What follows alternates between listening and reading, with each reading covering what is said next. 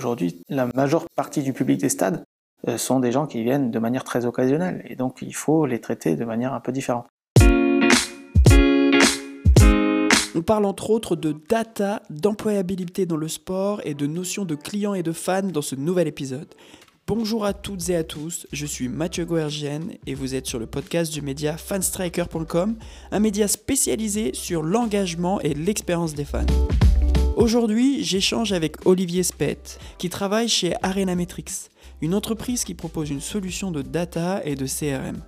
On discute bien évidemment de bases de données et de leur utilisation grâce aux solutions CRM en partageant quelques bonnes pratiques. À la sortie de son école de commerce du sport, Olivier voulait intégrer un club professionnel comme beaucoup d'étudiants. C'est ce qu'il a fait puisqu'il a évolué 7 saisons dans un club de rugby professionnel à Grenoble. Il nous raconte cette expérience. Lorsque l'on aborde les notions de clients et de fans dans le sport, il me parle du milieu culturel dont Arena Metrics a quelques clients où le terme est complètement banni et remplacé par le mot visiteur. Idem à la SNCF où l'on parle d'usager. Et enfin, on s'attarde aussi sur le Café du Sport Business, la newsletter quotidienne qu'Olivier réalise chaque matin depuis mars 2020. J'espère que vous apprécierez la discussion. Bonne écoute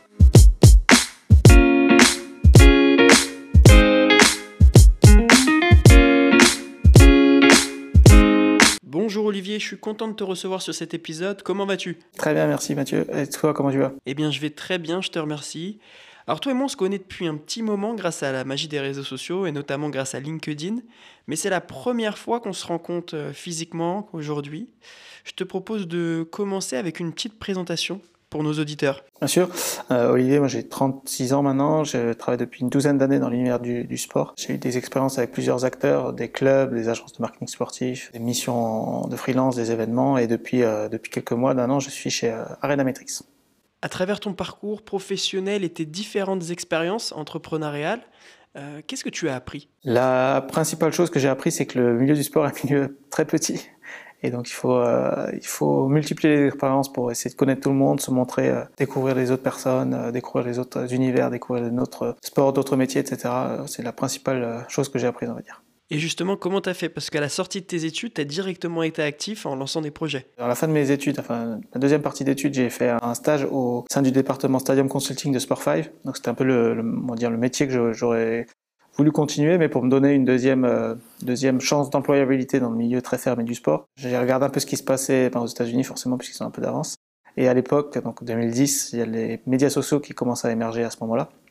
Et je me suis dit que c'était peut-être un sujet sur lequel j'avais peut-être quelque chose à dire et quelque chose à faire. Et pour pouvoir euh, dire aux employeurs potentiels que je savais euh, de quoi je pouvais parler, j'ai créé un blog sur l'utilisation des médias sociaux dans le sport, donc Social Sport, qui a longtemps été très suivi. Donc, euh, qui m'a permis voilà, de, de, rencontrer des gens, d'avoir mon premier poste et puis d'évoluer maintenant depuis, euh, depuis 12 ans dans le secteur du sport et notamment dans tout ce qui était digital euh, au sens large.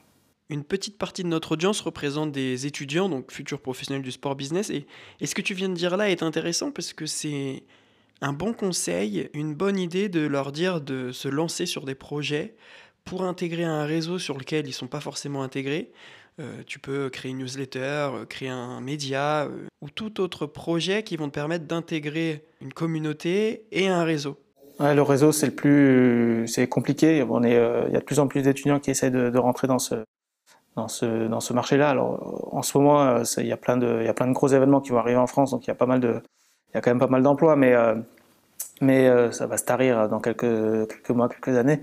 Et pour pouvoir se différencier, il faut, il faut il faut travailler son réseau et ça commence dès les études. En, ben, quand on a quand on a un intervenant qui est intéressant, on lui envoie un petit message sur LinkedIn en lui disant merci pour l'intervention, c'était cool.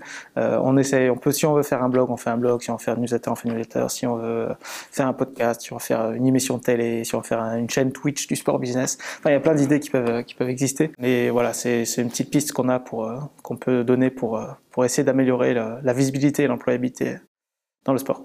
Il me semble que toi aussi, tout comme moi, tu es issu d'une formation en sport business. Ouais, j'ai fait un master en management des organisations sportives à Audencia. J'aimerais bien avoir ton avis sur la multiplication des écoles sport business ou des écoles avec une filière sport, justement. C'est la rançon du succès, malheureusement, de beaucoup de, beaucoup de monde qui a envie de rentrer dans ces marchés-là. Donc forcément, les, les, écoles euh, se créent, créent des masters, créent des diplômes dans cette spécialité-là. Malheureusement, je pense qu'il y en a trop, que même déjà à mon époque, il y en avait sans doute déjà trop. Mais que voilà, il faut, va falloir être très sélectif pour les étudiants qui, veulent faire ce choix-là, d'être très sélectif dans les écoles où ils vont aller et, euh, et, surtout dans la façon dont ils vont euh, vivre leur cursus. Donc voilà, faire les cours, mais tout le reste derrière, euh, participer, faire du bénévolat dans des événements, que ce soit des petits, que ce soit des gros. Il y a plein d'événements. On l'a redit. Il y, a la, Coupe du Monde de rugby, il y a la Coupe du Monde de rugby à 15, il y a le, les JO. Faites du bénévolat, du volontariat pour découvrir ces événements aussi d'une autre façon. Et euh, faites, du blog, faites du réseau, enfin voilà, faites tout ce que vous pouvez pour, euh, pour que le cursus, cursus euh, scolaire universitaire ne soit, soit qu'un seul élément de, de votre parcours. Parlons de ton parcours. Tu as passé 7 ans au FC Grenoble Rugby, donc un petit club professionnel de rugby. Est-ce que tu as vu une évolution positive sur ces 7 années, et notamment dans la façon de gérer la structure? Euh, alors 7 ans déjà, je pense que c'est, je pense que dans les dans les clubs, tu dois avoir deux euh, deux types de personnes, deux types d'employés, ceux qui restent très longtemps et ceux qui restent quelques quelques années, euh, deux, trois, quatre ans. Euh, donc moi j'ai fait un peu l'intermédiaire. Et ce que j'ai vu une évolution, j'ai vu une évolution de certaines prises de conscience, ouais, ça c'est évident. Prise de conscience, bah, qu'il faut qu'il faut investir dans le digital, qu'il faut parler aux, fans, aux supporters, qu'il faut qu'il faut s'ouvrir euh, et pas faire que du, que, de, que du rugby pro. Euh, euh, que du rugby pro. mais cette tendance-là, elle n'a pas forcément été traduite complètement dans les faits. Et, et puis le, le, parcours sportif de l'équipe qui est passé de plus, qui est plus, qui était plus en régression qu'autre chose, a pas aidé non plus. Mais oui, la prise de conscience, elle était là. Le club reste une petite entreprise et j'étais dans un club moyen, on va dire. Euh, J'étais au FC Grenoble Rugby, donc c'est un club moyen qui évolue entre le top 14 et la Pro D2, qui a, euh, suivant les années, entre 10 et 20 millions d'euros de budget, on va dire, euh, qui compte une vingtaine de salariés administratifs. Donc ça reste une petite structure en termes humains, et euh, donc il y a pas mal de défauts à ce niveau-là. Et je pense à mon sens, certains, je prends l'exemple de Grenoble, c'est que le, le fait d'être une entreprise n'est pas toujours bien pas toujours bien perçu dans la stratégie qu'on met en place. Je suis toujours un peu surpris quand des présidents de club me disent euh, ouais mais on a un club sportif, on n'est pas là pour gagner de l'argent. Enfin, on va pas gagner d'argent. On peut pas gagner d'argent. Euh, oui, si déjà on commence en se disant on peut pas gagner d'argent, c'est un peu compliqué. C'est un peu voilà. Et euh, ça, ça m'a un peu un, un, peu frustré parce que finalement on se dit on s'est dit pourquoi on travaille. Alors on, on travaille pour faire venir des gens au stade, on travaille pour faire, euh, faire grandir les communautés sur les réseaux sociaux, mais finalement on n'a pas de, il nous manque un, on va dire un critère, il nous manque quelque chose pour, euh, pour qu'une stratégie soit plus claire et plus efficace. Il y a un petit amateurisme encore en fait. C'est assez paradoxal par rapport à des gens qui sont souvent, euh, à des dirigeants qui sont souvent chefs d'entreprise, qui ont des boîtes euh, bah, qui fonctionnent très bien puisqu'ils peuvent racheter un club derrière. Donc c'est qu'ils ont, généré suffisamment d'argent pour, pour se faire un peu cette, cette dépense-là. Mais ouais, c'est un peu frustrant par rapport à ça. Cette frustration, je pense qu'elle est commune à énormément de personnel administratif au sein des clubs parce qu'au final, tu te rends compte et tu le sens vraiment que le sportif prédomine sur tout le reste. Ça, c'est évident. Euh, mais c'est même pas tellement sur ce, cet aspect-là qui est, où ça a été frustrant. C'est que, euh, c'est que même sur des choses, enfin, tu as forcément besoin parfois de, enfin, tu as souvent besoin d'investissement, donc d'argent pour, pour lancer des projets. Mais même quand tu as besoin de, de très peu d'argent ou très peu d'investissement, t'es pas forcément euh, écouté ou t'es pas forcément entendu et c'est un peu c'est ça qui est un peu frustrant. Ouais. Nous sommes aujourd'hui dans les locaux d'Arena Metrix dans le 19e arrondissement de Paris. C'est une entreprise que tu as rejoint en 2020, en décembre 2020. Quel est le cœur de métier de cette entreprise et plus concrètement, quel est ton rôle? Le rôle d'Arena Metrix, c'est d'accompagner les clubs dans la valorisation de leurs données pour développer leur public. Tout simplement, on va rassembler l'ensemble des, des des données des clubs, des clubs sportifs, mais aussi d'autres secteurs d'activité, des clubs où des, on travaille avec des clubs, des fédérations, des ligues. On va rassembler l'ensemble des données identifiées de ces, de ces organisations-là. On va les, nettoyer, les dédoublonner, les segmenter pour pouvoir après mettre en place des actions marketing pour ben, développer les, affluences, développer les recettes euh, merchandising, etc. Donc on va, on va connecter, euh, la principale source de données c'est la billetterie. Donc on va connecter l'ensemble des billetteries euh, qui existent aujourd'hui sur le marché. On va connecter les outils d'application euh, mobile comme Bifan par exemple. On va connecter euh, tout ce qui est cashless. Euh, on va connecter tout ce qui est boutique en ligne. Et puis toutes les, sources de données qui peuvent exister ou qui vont pouvoir exister dans les, années à venir. Et moi, mon rôle de, chez Arenametrix, c'est d'aller chercher de, convaincre de nouveaux clubs et nouvelles fédérations, nouveaux événements sportifs de nous rejoindre. c'est d'accompagner nos clients dans l'utilisation d'Arena Metrics et surtout dans le développement de leur, public. Et puis il y a une partie marketing de développement de la, notoriété d'Arena Metrics auprès de nos publics sport. Selon toi et via votre expertise sur le sujet chez Arena Metrics, quel est le niveau de maturité des organisations sportives concernant la data, notamment sur la capacité à recueillir de la donnée, à l'analyser, puis ensuite à l'exploiter? Je pense qu'elle est très variable, euh, évidemment, puisqu'on nous on parle aujourd'hui à... On a 50 clients dans le sport, euh, mais non, il doit y avoir 60, il y avoir une centaine de clubs euh, qui peuvent être nos clients, plus que ça, 200 clubs même qui peuvent être nos clients. Mais entre le, dernier, enfin le club le moins riche de, de volley et le club le, plus riche de Ligue 1, pour pas le citer, il y a effectivement une vraie différence de maturité à ce niveau-là. Mais je pense que là aussi, je pense que les, les parties prenantes ont conscience, conscience de l'importance de ces outils-là. Je pense qu'ils ne savent pas encore tout à fait euh, pourquoi et comment surtout. Une partie de mon rôle, c'est d'expliquer voilà, comment, euh, à quoi ça sert, à quoi ça sert d'avoir des datas, à quoi ça sert de les, collecter et ce, qu'on peut en faire derrière. Est-ce que tu peux nous dire quels sont les enjeux concernant la data pour une organisation sportive? Ou comment en fait cette donnée ou ces données peuvent-elles répondre à certaines problématiques que peuvent rencontrer les clubs aujourd'hui? Il y a plusieurs volets différents. Il y a un premier qui est euh, un volet d'analyse. Euh, qui aujourd'hui est mon public? Qui, D'où il vient? Est-ce qu'il vient de ma proche de 5 km de chez moi ou est-ce qu'il vient de 2 heures autour, du stade? Est-ce que est-ce que c'est des jeunes? Est-ce que c'est des couples? Est-ce que c'est des familles? Est-ce que c'est des personnes âgées? Est-ce qu'ils viennent une fois? Est-ce qu'ils viennent trois fois? Est-ce qu'ils viennent dix fois dans la saison? Euh, voilà, tout ce genre de choses, c'est des choses qui sont peuvent, exister aujourd'hui dans des, outils de billetterie, par exemple. Euh, mais c'est que des outils de billetterie. Nous, on, rassemble tous les autres outils euh, peuvent exister. Donc, on sait, ben, par exemple, que quelqu'un qui achète 10 fois sur la boutique en ligne, il peut venir 5 fois au stade, ou inversement, c'est ceux qui viennent, qui achètent beaucoup sur la boutique en ligne, ils viennent jamais au stade parce qu'ils sont trop loin. Enfin, voilà, ce genre de choses. Donc, c'est un premier outil qui va aider pour l'analyse et, donc le développement de nouvelles offres. Euh, des nouvelles offres billetterie, de nouvelles offres, de nouvelles offres euh, boutiques, de euh, développer de, nouvelles, de nouveaux actions marketing. Si je sais que, bah, que 90% de mon public habite, habite dans ma ville, bah, je vais concentrer mon action marketing là-dessus pour mon action de, publicité sur ma ville. Et puis, pour aller chercher d'autres publics, il faut que je développe d'autres choses. C'est un premier volet. Un deuxième volet, c'est un volet relationnel. comment est-ce que je parle avec mon public, avec mes fans, euh, au quotidien? bien sûr, on fait du réseau social, on fait de l'actualisation du site web, etc.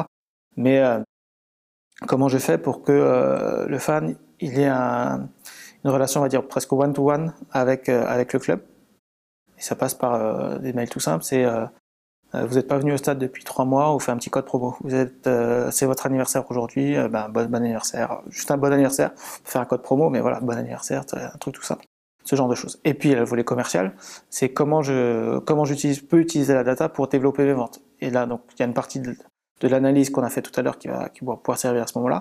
Et puis il y a des stratégies de marketing euh, de d'email qu'on va pouvoir envoyer. Ben on sait que que cette personne-là, elle vient que que sur les gros matchs. Ben on va pas, ça sert à rien de lui pousser euh, un match tout petit euh, parce que de toute façon il va pas venir.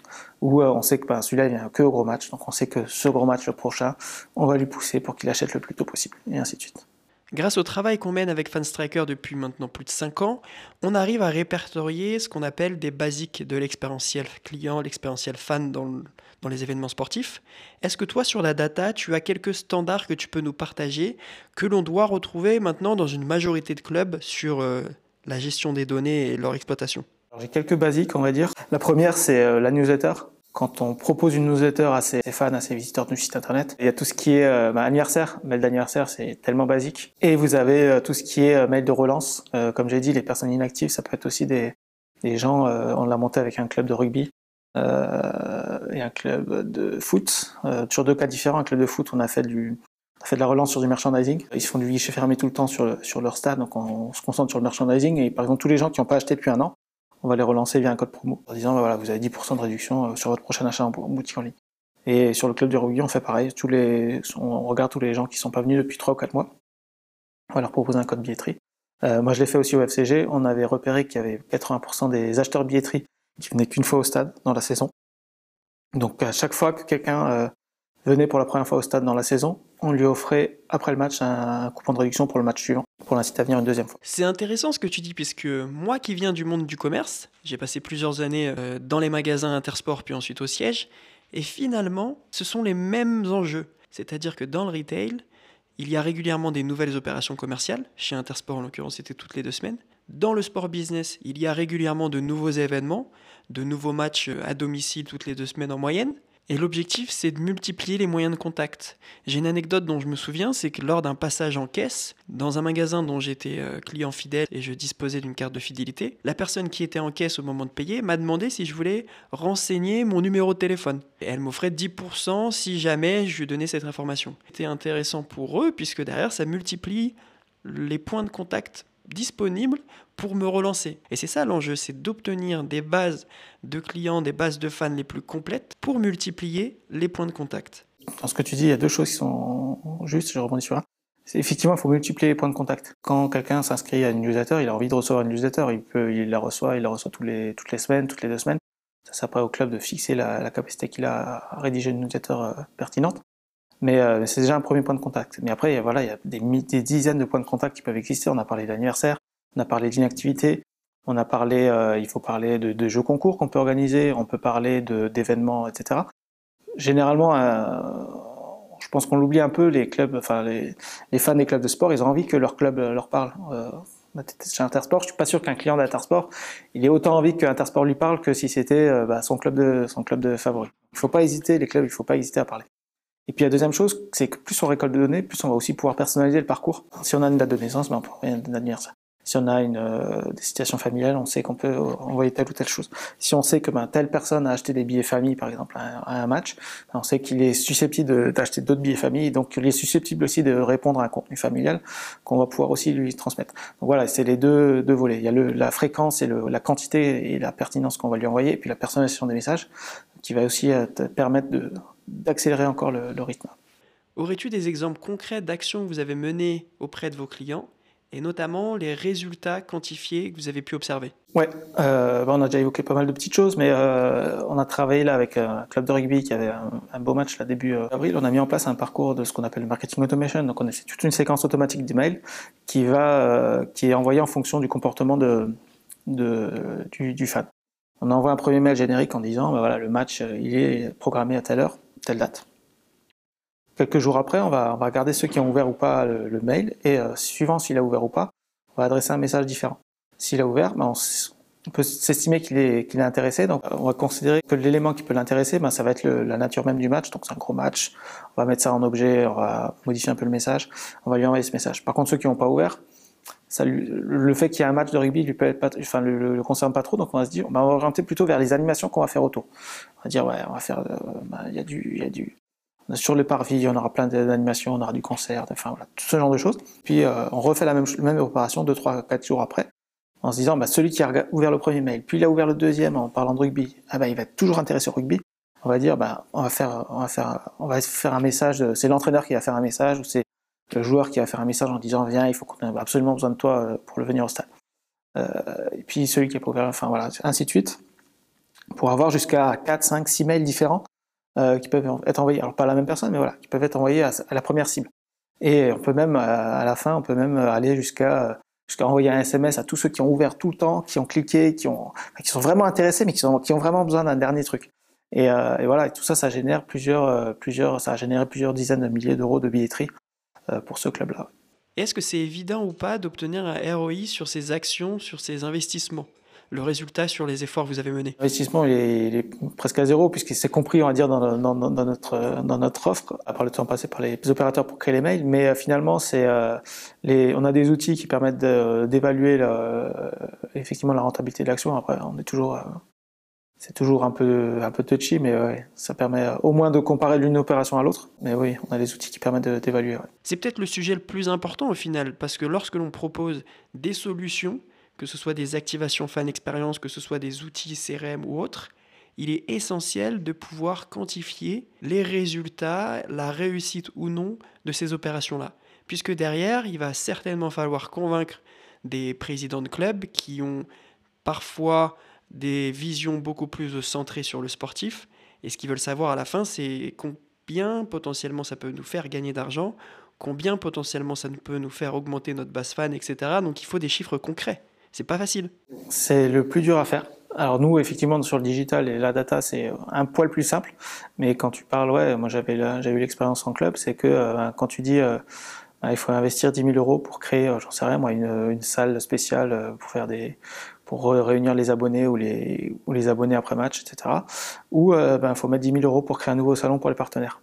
Ben, euh, c'est facile, les décideurs disent ben, je sais que quand je vais, quand je vais vendre ce, nouveau salon aux partenaires, je sais combien je vais en, récupérer, je sais exactement combien de, de, chiffre d'affaires je vais réaliser grâce à ce salon. Donc c'est facile à faire. Donc effectivement, le ROI sur le, sur le B2C, sur, le, sur les fans, c'est toujours un élément très compliqué à, évaluer. Et donc ce qui fait que les investissements d'aujourd'hui sont un peu euh, sont un peu limités, même si même si il faut regarder aussi euh, là où ça marche. Un club qui travaille super bien sur cette partie-là, c'est le Racing Club de Strasbourg qui a beaucoup investi et qui, dans son futur stade, continuera à investir sur la partie euh, expérience fan en, sens large. Et ils savent pourquoi ils le font, bah, parce qu'ils font bah, guichet fermé très souvent, ils, sont, ils génèrent beaucoup de recettes billetterie, etc.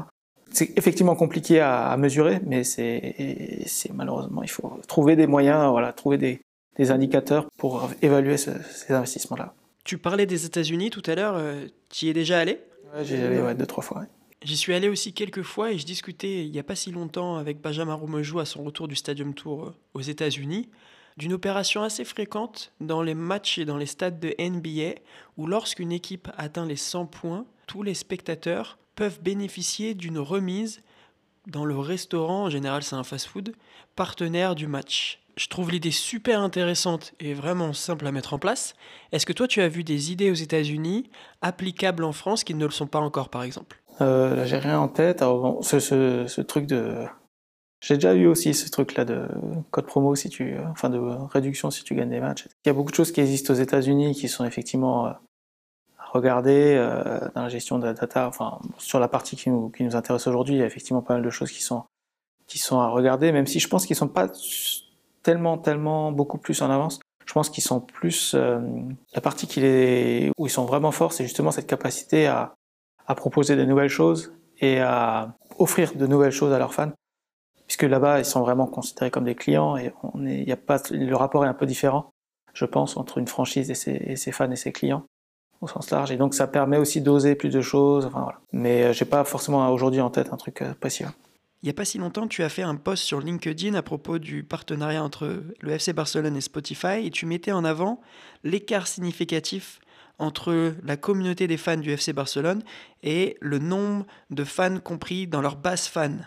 C'est la base fan sur les réseaux sociaux ouais, du Barça, je pense que c'est comme ça qu'il l'évalue, qui était chiffré autour de 350 millions de, de, personnes, qui correspond un peu ou prou à ce que Spotify compte d'abonnés, puisque je crois qu'il revendique 400, 400 millions d'abonnés.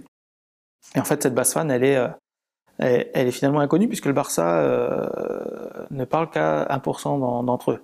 Ça représente quand même 3 millions de personnes. Mais finalement, 3 millions et demi de personnes pour Spotify, c'est, je vais pas dire c'est peanuts, mais c'est pas grand chose. Et donc, bon, j'évoquais, euh, visiblement, ça avait pas permis au Barcelone d'obtenir encore un peu plus d'argent de, la, de, la, marque de streaming. Donc, la vraie morale de cette histoire, c'est qu'avoir des communautés de followers, d'abonnés, de fans sur les réseaux sociaux, c'est une chose et c'est très bien de la développer. Mais ça ne te permet pas de faire aujourd'hui tout ce que tu peux faire si tu as un vrai outil de CRM au sein de ton club. C'est ce qui permet aussi de personnaliser le parcours. Euh, c'est quand euh, ben Spotify veut pousser, euh, ils vont peut-être pas pousser une offre pour des supporters du Barça, mais ils vont créer du contenu pour les pour les supporters du Barça, mais ils vont pas pouvoir euh, directement les connecter à, à, leurs données.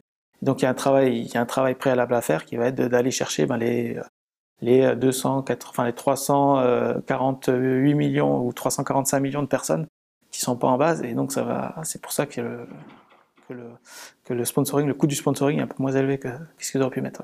Via les solutions que vous proposez chez RN Metrics, est-ce qu'il est possible pour un club de rattacher ses communautés de fans sur les réseaux sociaux avec les informations dont il dispose dans sa base de données de fans euh, Alors c'est de plus en plus compliqué puisque les, réseaux euh, conservent jalousement cette, cette, donnée. Par contre, on a des mécanismes, euh, des mécaniques pour pouvoir les acquérir via de l'inscription d'un newsletter, du jeu concours, des questionnaires, etc. C'est ça qu'on va, qu'on va mettre en place pour, pour ça. Lorsque je fais de la veille sur les réseaux sociaux pour voir comment communiquent les clubs ou les organisateurs d'événements, il m'arrive parfois d'aller sur euh, l'outil d'observation des campagnes publicitaires sur Facebook. Et via cet outil, on peut constater tous les acteurs qui font de la publicité sponsorisée sur les réseaux sociaux, donc sur Meta, c'est-à-dire Facebook, Instagram, etc. Et je suis surpris que cette technique de publicité sponsorisée soit pas plus utilisée par les organisateurs d'événements et les clubs pour aller cibler, toucher, fidéliser euh, des communautés Ouais, je pense qu'il y a deux biais qui sont qui font que ce, chiffre est un peu bas. C'est que le premier, tu as toujours euh, le sentiment de de pas être sûr complètement du, ROI de ces opérations-là, même si, même si euh, pour le coup, généralement les chiffres sont assez connus. Et, les, décideurs dans les clubs, alors pas forcément les responsables billetterie ou les responsables marketing, euh, mais ils se disent, ben, si je l'avais pas fait, il serait peut-être aussi déjà venu parce que voilà, il aurait été touché d'une autre façon. Et le deuxième biais, c'est qu'aujourd'hui, beaucoup de beaucoup d'actions marketing des clubs, euh, que ce soit des pubs radio, de l'affichage dans les rues, ça vient d'échanges marketing, donc c'est plus ou moins à coût zéro. Euh, et donc ils, ils, préfèrent se concentrer sur ces actions-là plutôt que sur des sur des actions payantes. Je te propose maintenant d'aborder un autre sujet, à savoir les notions de fan et de client. Alors dans le sport business, il semble y avoir deux écoles. Une qui assume le fait que le public qui compose un stade est en réalité un ensemble de clients, des clients, et une autre école qui valorise davantage l'aspect affectif du sport et dans ce cas-là, qui n'emploie que le terme fan. Qu'est-ce que tu en penses? Ah, je pense que les deux notions, elles sont, elles sont, elles sont justes. Forcément, quand on est client ou fan d'un club sportif, on est, euh, il y a un, aspect émotionnel qui est puissant. Euh, mais je pense aussi qu'il faut aller regarder les gens qui n'ont pas encore cet aspect émotionnel. Et il faut peut-être là aussi. C'est peut-être là que la notion de client est peut-être euh, plus juste. Euh, Quelqu'un qui est jamais venu au stade ou qui est venu une fois de temps en temps, mais il a finalement il a pas du tout enfin il a pas du tout il a très peu cet aspect émotionnel et il va venir au stade parce que ben, a envie de découvrir découvrir une nouvelle expérience, vivre quelque chose de nouveau qu'il a pas vivre ben, ailleurs. Et, euh, et, pour cela, je pense que la notion de client, elle est peut-être plus, euh, elle est plus juste. Euh, encore plus, enfin, même les fans, enfin, les fans aussi sont des clients, mais voilà, peut-être que cette notion-là, elle doit être plus perçue. Et donc, justement, comment on traite un client? Ben, On traite différemment d'un fan. On va pas faire marcher ben, justement la, partie émotionnelle, il faut aller chercher ben, du code promo, il faut aller lui montrer un produit différent, il faut aller lui parler différemment. Et, c'est ça, sur ça, je pense qu'il faut que, qu'on peut faire le, distinguo. Aujourd'hui, la majeure partie du public des stades euh, sont des gens qui viennent de manière très occasionnelle et donc il faut les traiter de manière un peu différente.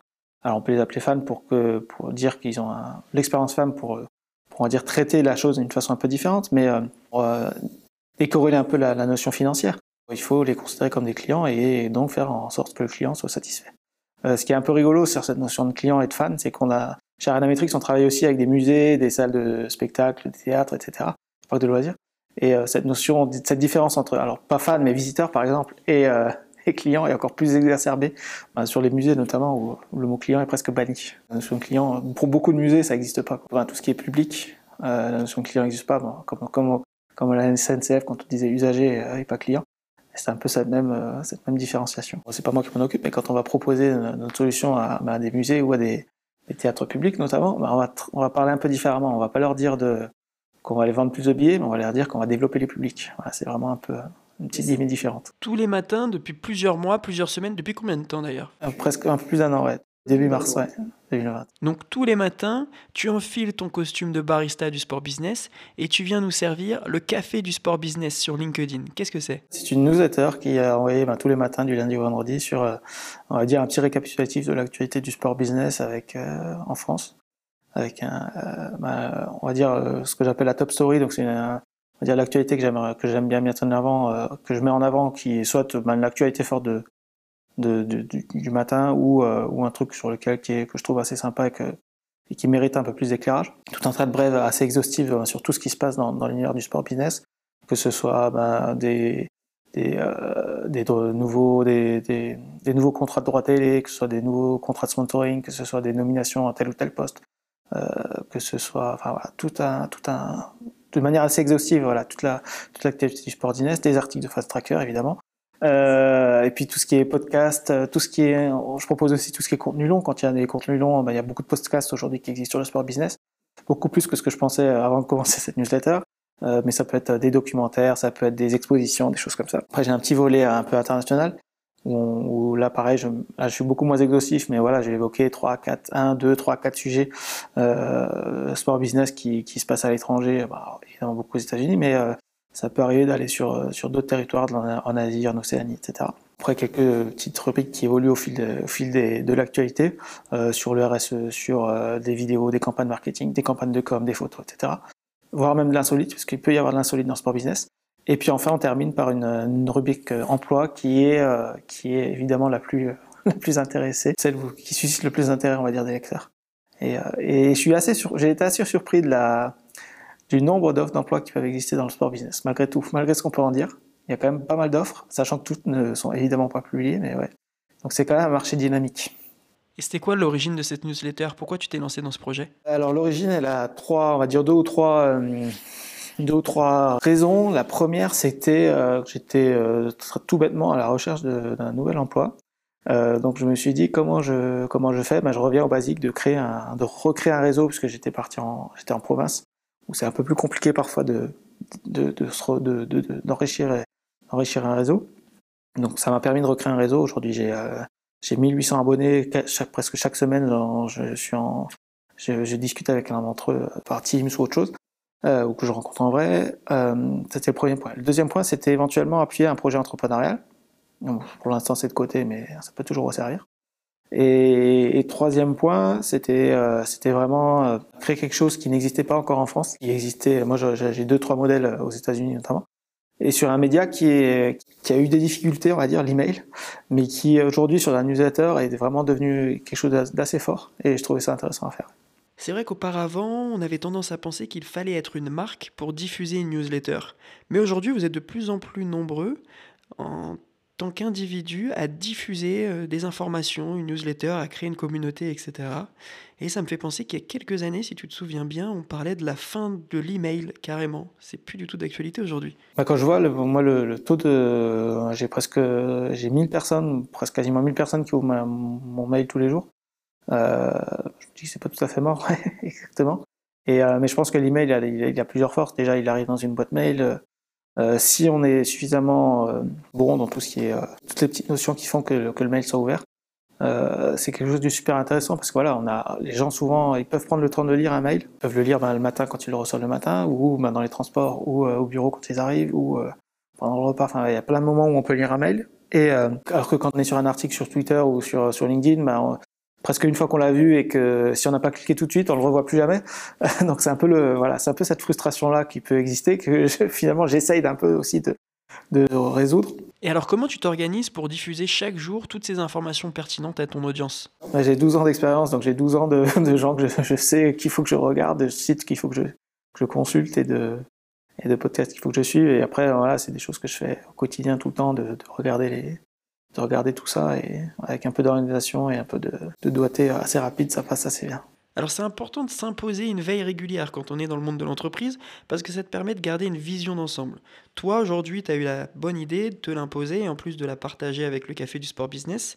Et professionnellement parlant c'est un vrai avantage puisque tu es au fait de ce qui se passe, des nouveautés, des tendances. Ouais parce que de toute façon forcément la veille elle est indispensable dans de plus enfin tu es obligé de regarder tout ce qui se passe ailleurs euh, dans tous les métiers et ben, dans le nôtre, comme dans, voilà, comme dans plein d'autres, il y a tout qui évolue tellement vite euh, et ça s'accélère. Euh, on parle des NFT, c'est quelque chose qu'on parle. J'exagère un peu, mais c'est quand j'ai commencé la newsletter, on n'en parlait presque pas. Donc ça faisait un an. Euh, mais aujourd'hui, euh, c'est partout. C'est des articles les plus cliqués de, de la newsletter, ça quand ça parle de NFT ou de, ou de, ou de blockchain, etc. Donc ça montre qu'il y a un vrai intérêt. Et voilà, donc il y a plein de choses qui évoluent très vite. Euh, très très vite. Ça permet voilà, de, de, prendre un peu ce recul sur le, sur le quotidien, de bien, bien connaître son marché, parce que quand on va aller, euh, quand on va aller euh, taper à la porte d'un club et qu'on lui dit euh, est-ce que tu veux ma solution et que ben en fait la veille il a annoncé qu'il avait fait un plan social ou je caricature un peu mais voilà c'est un peu ce genre de choses pour éviter ce genre de, de, problème. Donc voilà c'est intéressant et puis voilà la partager c'est toujours ça permet aussi voilà que tout le monde un peu en profite et que et voilà faire des rencontres faire du réseau Olivier, on arrive bientôt au terme de cet épisode, mais juste avant, est-ce que tu peux nous parler de tes ambitions futures, tes objectifs à venir? Ah bah, Pour l'instant, j'aimerais bien faire grandir Ariametrix dans l'univers du sport. Euh, aujourd'hui, on a 50 clients dans le domaine du sport avec des belles fédés, des beaux clubs. je pense qu'il y a beaucoup de clubs qui auront besoin de nos outils et qui, pourraient bénéficier de nos outils euh, et de notre savoir-faire. Donc ça, j'aimerais bien qu'on y arrive. Euh, et puis plus personnellement, j'ai d'autres projets qui vont arriver après. On va voir ce qui se passera. Et il y aura toujours cette notion de, de, fan qui va, je pense, qui va être, euh, qui va être dedans. Alors tu n'y échapperas pas. Dernière question, la traditionnelle question fan striker. Quelle est ta propre définition de la fan expérience? Pour moi, la fan expérience, c'est en fait tout ce qui, tous les liens qui peuvent exister entre un club et bah, son fan ou son client. Euh, donc il y a effectivement, on parle souvent de fan expérience, on parle, c'est assez caricaturé, enfin caricaturé, assez réduit au, au champ animation stade, et, et finalement c'est très très très très réducteur. Euh, L'expérience fan, c'est quand, bah, quand tu vas aller sur un site internet d'un club, c'est quand tu vas parler avec, quand tu vas envoyer un mail à un club euh, dans son formulaire de contact et qu'il te répondent ou pas, ça fait partie de l'expérience fan. Quand tu télécharges l'application mobile et que ben, tu as du contenu qui est intéressant ou pas, que quand tu quand tu, ben, quand tu envoies, quand tu veux une, newsletter, que tu la reçoives, que quand, quand tu reçois un message d'anniversaire, quand tu vas réserver ton billet, quand tu vas sur la boutique en ligne, quand tu vas dans la boutique physique, quand tu vas à une séance de dédicace, quand tu fais de l'entraînement délocalisé. Enfin, tout ça rentre pour moi dans la, dans la notion d'expérience fan. Et donc c'est très très très très large. Toutes les interactions qu'il peut y avoir, physique, digitale, entre un club et, euh, et, et un supporter. Ce qu'on appelle communément le figital, un nouveau mot, enfin qu'il est plus vraiment, parce que c'était nouveau il y a peut-être 3-4 ans, maintenant c'est un peu plus ancré. Euh. Ouais, c'est ça. Merci Olivier pour cet échange, c'était super intéressant. Merci à toi. J'ai pris beaucoup de plaisir à écouter et à partager avec toi sur ces sujets. On te retrouve sur LinkedIn? On me retrouve sur LinkedIn, Olivier Spet. Euh. Sur ton LinkedIn perso et sur, sur Arena Metrics et sur le Café du Sport Biz, ouais. ça en fait. Eh bien Olivier, je te souhaite une bonne journée et à bientôt. À bientôt, salut à tous.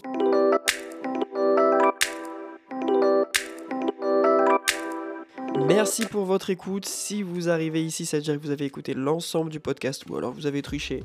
Peu importe, tant que vous avez pris les informations essentielles qui vous intéressaient dans cet épisode, j'espère que vous avez apprécié. On vous donne rendez-vous la semaine prochaine pour le prochain épisode. D'ici là, n'hésitez pas à nous suivre sur les réseaux sociaux et nous envoyer un petit message si vous le souhaitez. Merci beaucoup à ceux qui nous suivent régulièrement, qui participent à l'enrichissement du débat sur les thématiques de fan expérience et de fan engagement. Si ces sujets vous intéressent, je vous invite vraiment à aller faire un tour sur le site fanstriker.com. Vous y trouverez des actualités et des bonnes pratiques. Bonne journée, bonne soirée ou bon week-end et à bientôt.